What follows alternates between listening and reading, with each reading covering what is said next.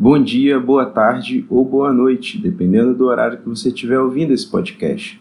Meu nome é Luiz do Carmo e esse é o Café com Magnésio, o seu podcast de escalada.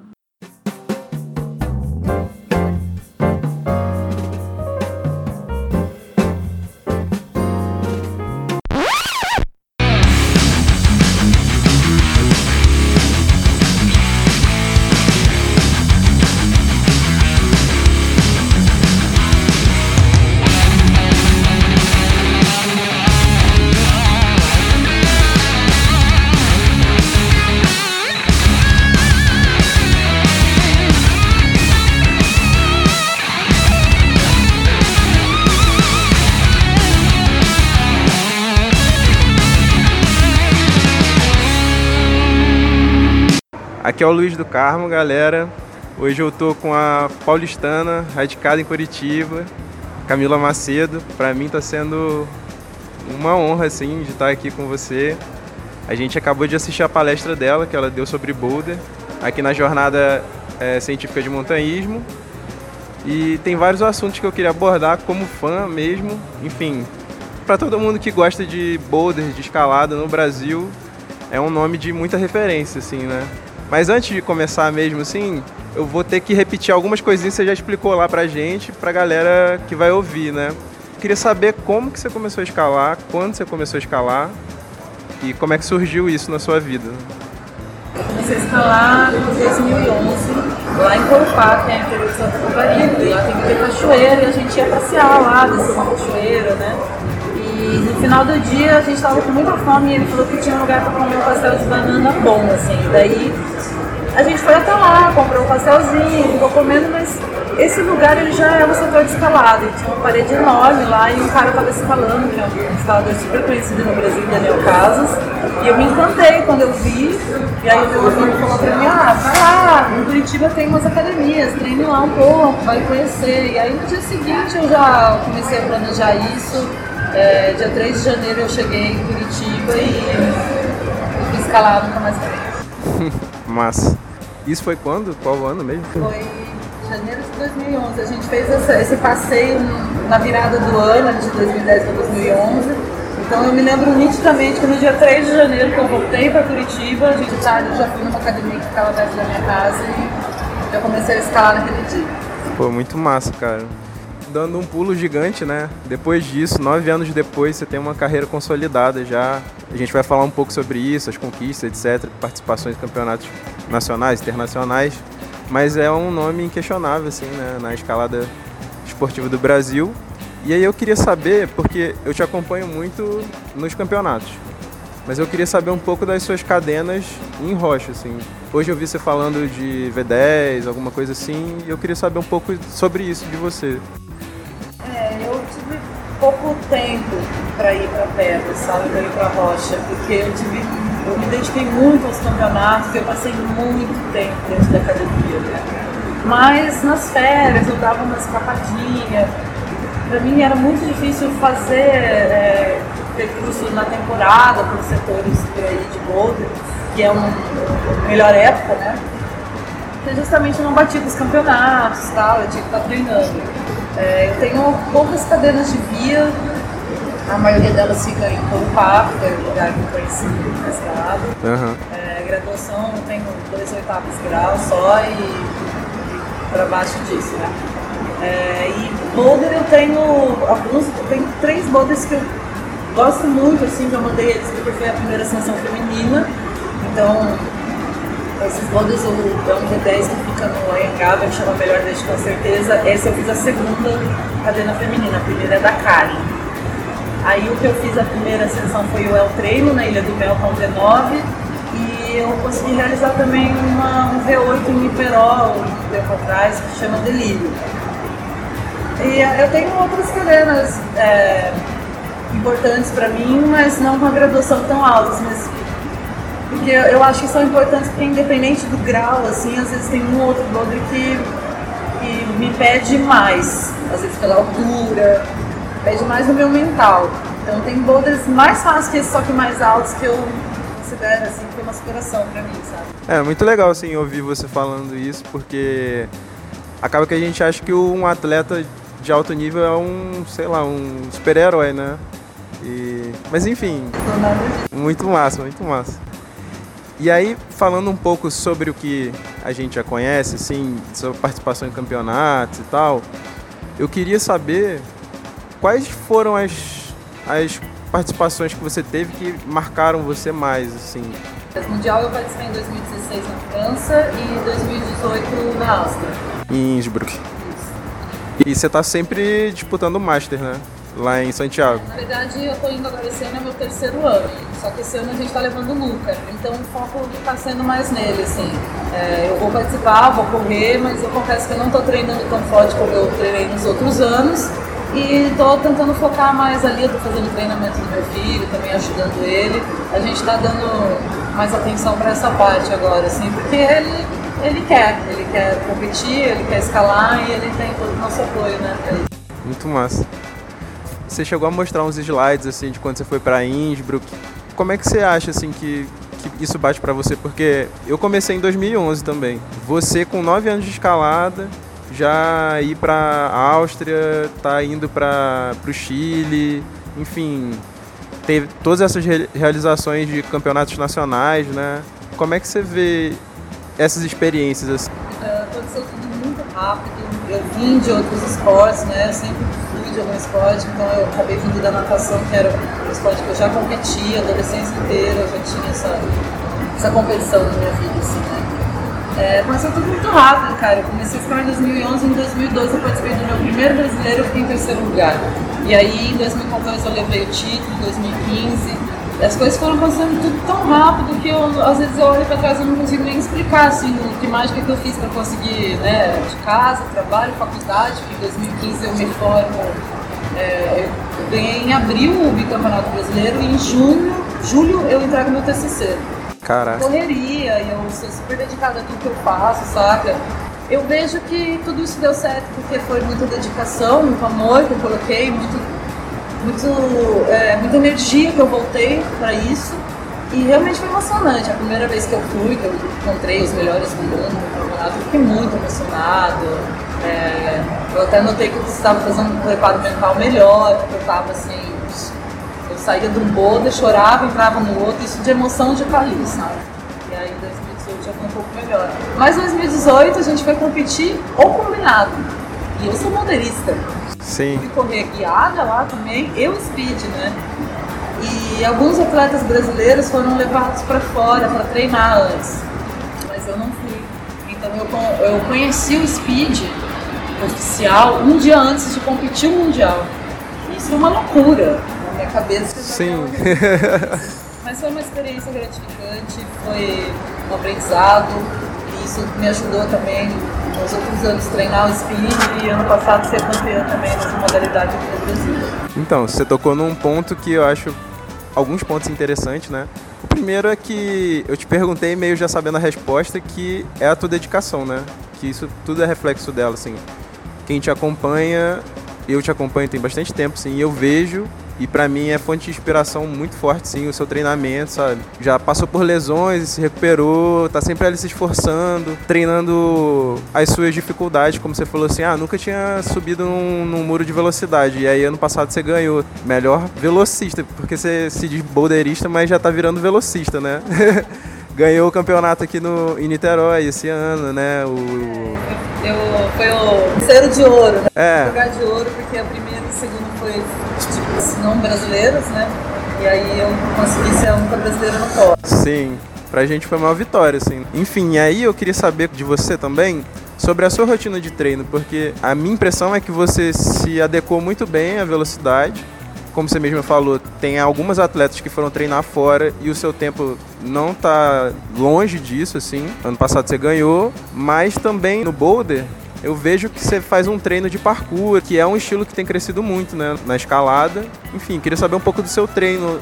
Bom, eu tenho uma equipe muito grande. Eu acho que um dos maiores segredos que tem, assim, do que aconteceu e como que eu fui parar no Mundial também é eu ter delegado funções a profissionais. Né? Então, uhum. fisioterapeuta, escalador, é um dos melhores que tem no Brasil, físico de escalador. É, tem uma nutricionista que cuida da parte da alimentação. Eu fui delegando as coisas para pessoas certas e isso me ajudou muito assim, em todo o processo, sabe? É, eu treino. Eu não vou dizer que eu estou treinando agora, tá? Mas basicamente eu passo uma época de férias curta e eu treino todos os dias, eu volto periodização, periodização para o próximo. E eu revezo ali, cara, entre muita coisa, sabe? Não é só escalada. Faço uma preparação física, musculação, treino compensatório, funcional, yoga. 2000, ah, eu acho que foi 2017 ou 2018 o Beastmaster entrou em contato comigo e me para fazer as testes lá, né? Você vai passando por um monte de. Vai passando por um monte de testes e, e vai mandando vídeos e tal. E eu fui convidada para fazer isso e fui passando de aos poucos tal. Só que, no, como a gente não sabe se a gente vai e é um processo demorado, eu falei, cara, não vou ficar esperando para ver se eu vou. Eu vou começar a treinar. Sim. Se me chamarem, eu já vou estar preparado. Essa é uma característica da minha personalidade, né? Querer deixar tudo meio certinizado. Assim. atividade, né? É, bem, bem pra tudo. Sou, sou uma pessoa super organizada. Eu faço pouca coisa, mas eu faço bem feito. E, então eu comecei a me dedicar ao parkour, porque o Deco, meu técnico, também foi chamado para seletiva, lembra? Ah. para seletiva do, do, do Bismaster. E o Cássio, que é o dono de uma academia de parkour lá de Curitiba também. Então eu conheci o Cássio o Cássio fez um combinado com a gente, assim, eu ensino vocês para vocês ensinam escalado. E aí foi, e aí na última seletiva do Beastmaster eu não passei, uhum. só que eu não consegui aquela concurso, porque eu vi que ele estava me ajudando muito na movimentação Sim. na minha cabeça, sabe, em desprender, em liberar um pouco os medos, né, porque o parkour você tem que se lançar, se pegar, mas é tudo controlado, então eu fui aprendendo isso, todo esse controle, e Agora faz um tempo que eu não vou lá, porque eu tô meio parada, agora minhas férias estão um pouco estendidas, mas eu tô sempre realizando ali treinamento de parkour pessoal. A gente nota, assim, que é nítido né, o resultado, assim, na, na tua movimentação, durante as provas, porque é um estilo de, de boulder que tem crescido muito, assim, né? Então, os atletas têm que se adequar, né? É, eu acho que toda, é, toda a capacidade de movimentação nova que a gente pode ganhar, ela vai ser benéfica. Né? Estar só fazendo um treinamento específico de poder, de reglete, de abaulado dinâmico. Eu posso complementar isso de outras formas. Isso é interessante para a gente que fica submerso né, nesse mundo, porque dá uma relaxada, fazer outra coisa. Sim. Então, é, acaba liberando um pouco as ansiedades e trazendo um benefício motor muito grande também. Mental, né?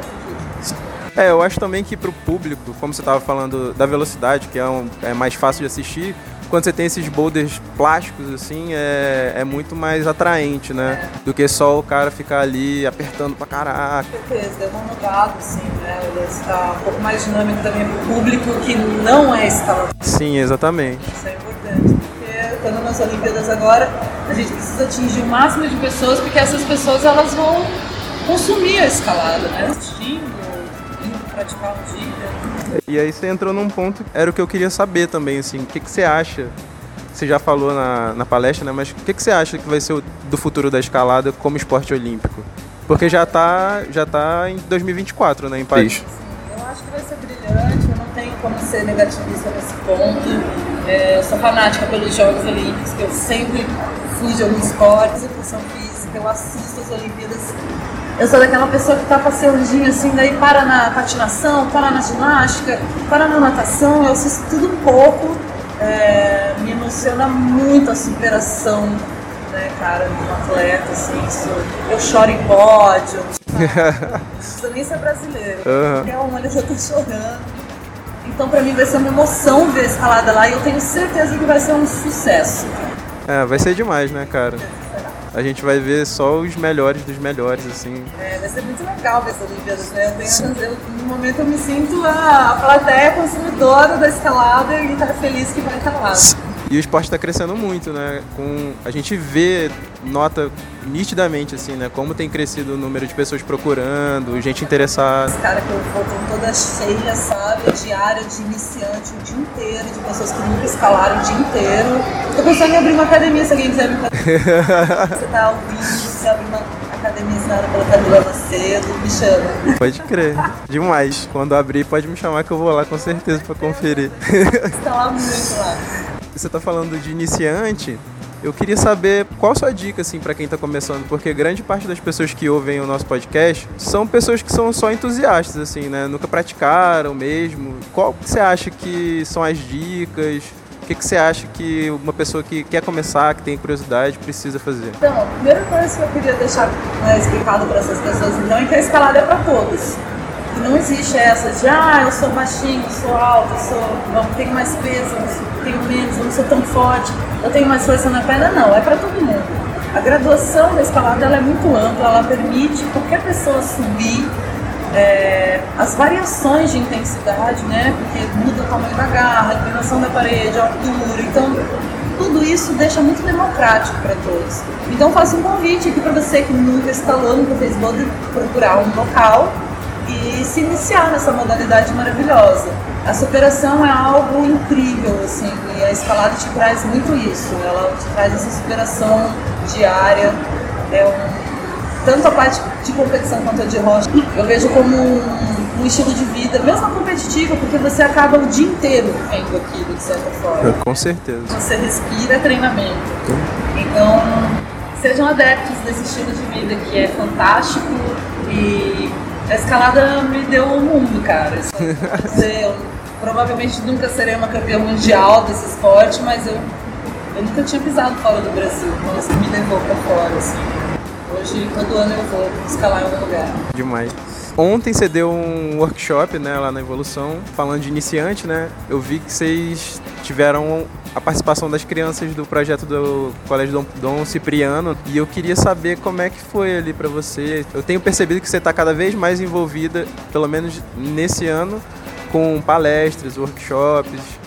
É, todo ano alguém me chama, me convida para uma outra coisa, e daí às vezes faz os campeonatos, eu tenho que negar alguns convites. Então esse ano, como eu não vou participar do circuito, eu tô um pouco mais liberada, assim, para fazer esse tipo de evento, né? Uhum. E esse convite de vir para a jornada, ele veio há muito tempo, faz mais de um ano que a Fernanda conversou comigo, me fez esse convite. É, eu não sabia que ia ter tantas crianças participando da aula, foi uma surpresa para mim. Eu tinha trazido um conteúdo um pouco mais avançado mas como eu também, eu e o, e o Deca, a gente já trabalhou com crianças, a gente conseguiu levar a aula maravilhosamente bem.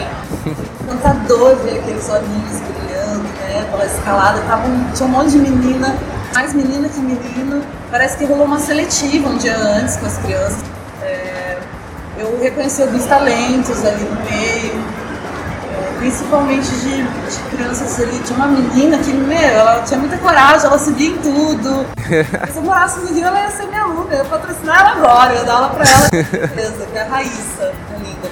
Todas as crianças foram muito bem, todas demonstraram muito respeito por estar ali, isso me encantou. São crianças maravilhosas, elas estavam acompanhadas de uma professora incrível lá. Cara, falar pra você assim que eu sou uma pessoa muito emotiva, eu sou uma pessoa muito sensível, sou mãe e eu tenho pra mim assim que eu não podia conquistar nada melhor do que isso, sabe? Eu, eu podia estar lá no Pan-Americano com uma vaga para as Olimpíadas, mas isso ia ser passageiro, ia acabar e não, é, essas crianças elas vão levar para sempre essa aula de ontem para ver que foi assim incrível e eu pretendo voltar a encontrá-las de novo e quem sabe perpetuar na cabecinha delas assim esse estilo de vida tão incrível e essa paixão que eu trago, que é o que mais se destaca em mim, eu sou apaixonada pela escalada. Não, isso é, isso é nítido assim, cara, que é uma coisa que você ama mesmo.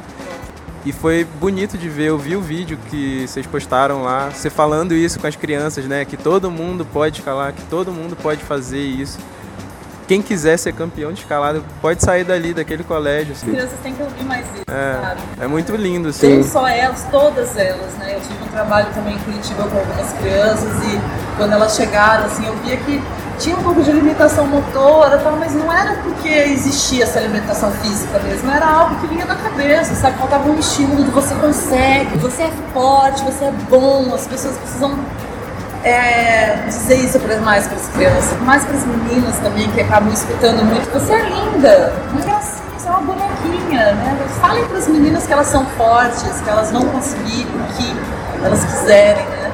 E eu me sinto muito privilegiada de poder falar isso para aquelas crianças, sabe? Eu me É. sinto mesmo privilegiada e honrada de poder estar ali na frente, elas prestando atenção em mim e eu poder falar aquilo.